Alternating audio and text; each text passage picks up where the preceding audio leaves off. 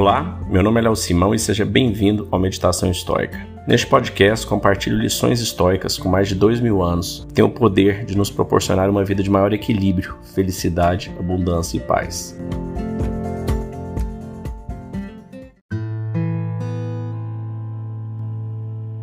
Ontem nós lemos um trecho curto de Epiteto, do manual de Epiteto, e hoje nós vamos ler um segundo trecho, um pouco maior, que o título seria Considere sempre as consequências e necessidades antes de cada decisão que tomar.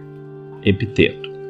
Em cada ação, considera os antecedentes e os consequentes dela, para só então realizá-la. Se assim não agires, darás início a ela com entusiasmo, uma vez que nunca pensaste em nenhuma de suas consequências. Contudo, mais tarde, ao surgirem algumas dificuldades, tu desistirás desonrosamente. Queres conquistar uma vitória nos Jogos Olímpicos? Pelos deuses, eu também. Com efeito, isso é admirável. Entretanto, considera os antecedentes e os consequentes para só então empreenderes esta ação. Será necessário observares uma disciplina, te submeteres a uma dieta alimentar, te absteres de doces e guloseimas, suportar a imposição de exercícios em horários regulares, no calor e no frio, não beber água fria, nem vinho quando tiver vontade. Em síntese, terá que te entregar ao teu treinador, como te entregarias aos cuidados de um médico. Em seguida, na competição, terás de cavar a terra, às vezes deslocar o pulso, torcer o tornozelo, engolir muita poeira, ocasionalmente até ser chicoteado e depois de todas essas coisas ser vencido. Tudo isto levado em consideração, se ainda assim o quiseres, empenha-te duramente para ser um atleta. Se não for desse modo, estarás agindo como uma criança, que ora brinca de lutador, ora de gladiador, ora brincam de soar trombetas e em seguida atuam como trágicos. Ocorrerá algo idêntico contigo, que ora será um atleta, ora um gladiador, a seguir um orador e depois um filósofo. Porém, na plenitude de tua alma, nada.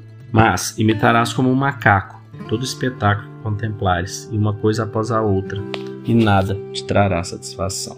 Como efeito, não empreendas nada antes de um cuidadoso exame e de considerá-lo sob todos os seus ângulos. Assim, quando certas pessoas observam um filósofo e o escutam falar como Eufrates fala, quiseram também eles serem filósofos, Homem, comece por considerar o que é que pretendes fazer, para depois, instruindo-te sobre sua própria natureza, descobrir se é capaz de levá-los a cabo.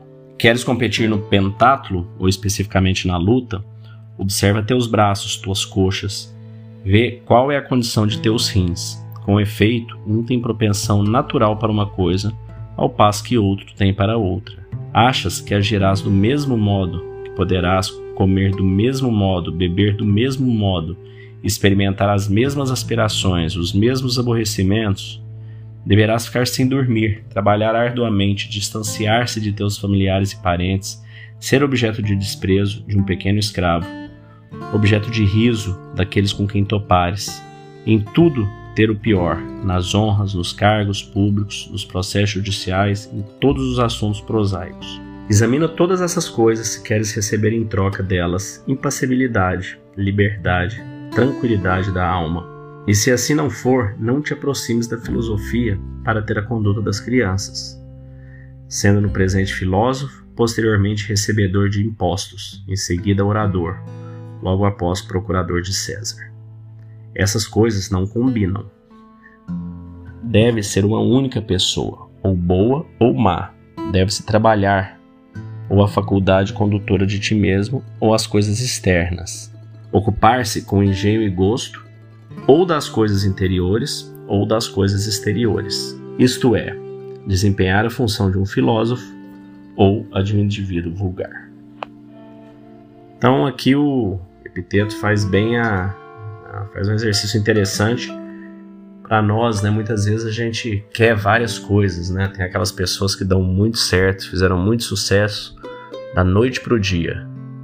E na verdade, a hora que você vai olhar, não foi bem assim, né? Foram anos ralando, anos estudando, anos trabalhando, dando errado várias vezes, noites sem dormir, endividadas, é, quase quebradas ou quebradas, várias vezes ganhando e perdendo dinheiro ao longo do tempo.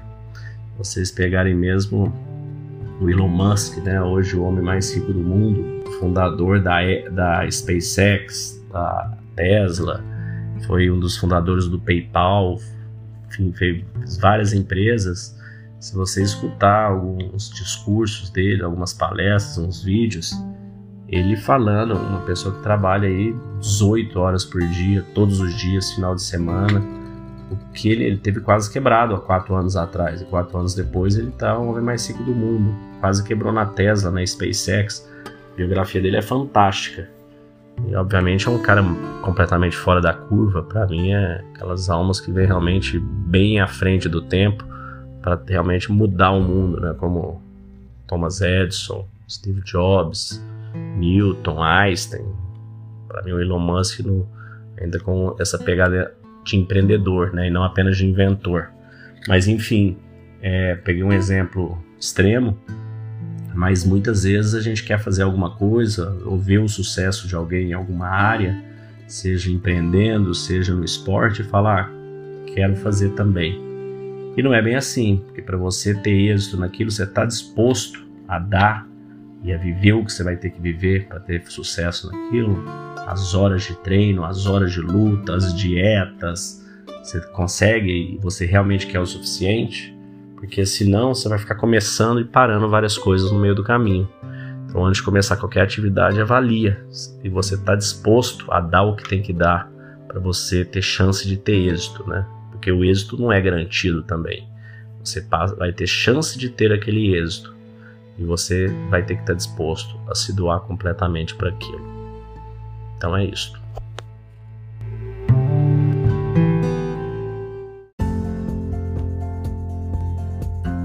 Se você gostou desse podcast, deixe seu like, siga nosso canal e compartilhe. Alguém pode estar precisando escutar isto hoje. Seja você a pessoa a levar esta mensagem de força e resiliência.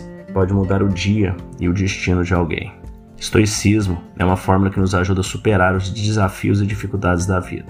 Você pode nos escutar diariamente no Spotify, Apple e Google Podcast. E também no Instagram, buscando por Meditação Estoica. Fique com Deus e tenha um dia de abundância e paz.